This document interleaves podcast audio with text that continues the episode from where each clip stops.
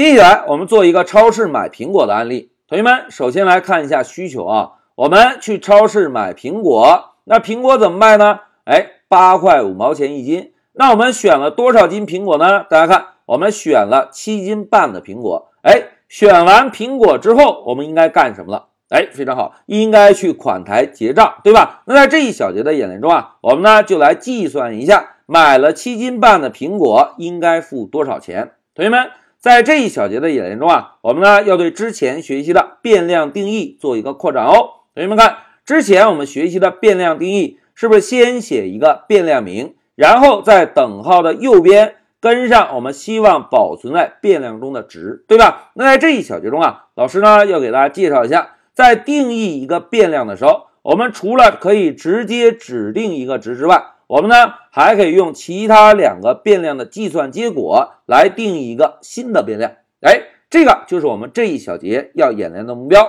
好，目标明确之后，就让我们回到乌班图。同学们要演练超市买苹果，我们是不是同样应该先新建一个文件，对吧？那老师呢就写一个黑马零五，然后呢写个超市买苹果。好，写完之后我们回车。同学们，文件建立完成之后，我们呢还是先来编写一下我们要开发的步骤。第一步，我们要定义苹果的单价。定义完苹果的单价之后，第二步呢，我们要挑选苹果。好，选完苹果之后，我们应该干什么？是不是计算付款金额？计算完付款金额之后，我们就可以去款台结账了，对吧？那现在老师啊就把代码移动到第二行，我们先来定一下苹果的单价，在这里老师写个 price 等于八块五，苹果呢是八块五毛钱一斤，我们呢就直接写个八块五，然后再把光标放在第五行，我们来挑选苹果。我们选多少斤苹果呢？老师啊，就首先起一个变量名 weight，weight 是不是重量的意思，对吧？然后写上七斤半。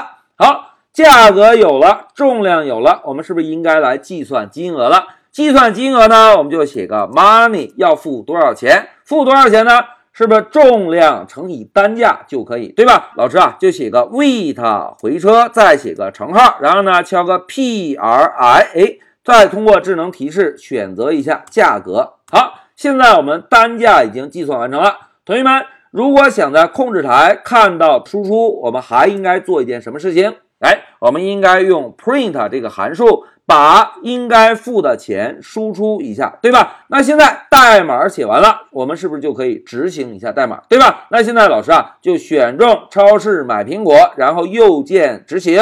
哎，控制台输出了，我们应该付六十三块七毛五。好，演示到这里，我们一个超市买苹果的案例是不是就演练完了？同学们在这里要注意哦，在 Python 中啊，定义一个变量的时候，除了在等号右边直接写上希望在变量中保存的值之外，我们呢还可以在等号的右侧啊。写上一个计算公式，我们让重量乘以价格，是不是就可以得到需要付款的金额了？哎，这个就是我们这一小节演练的重点。超市买苹果，我们可以用单价乘以重量，得到一个新的变量 money。现在老师就暂停一下视频。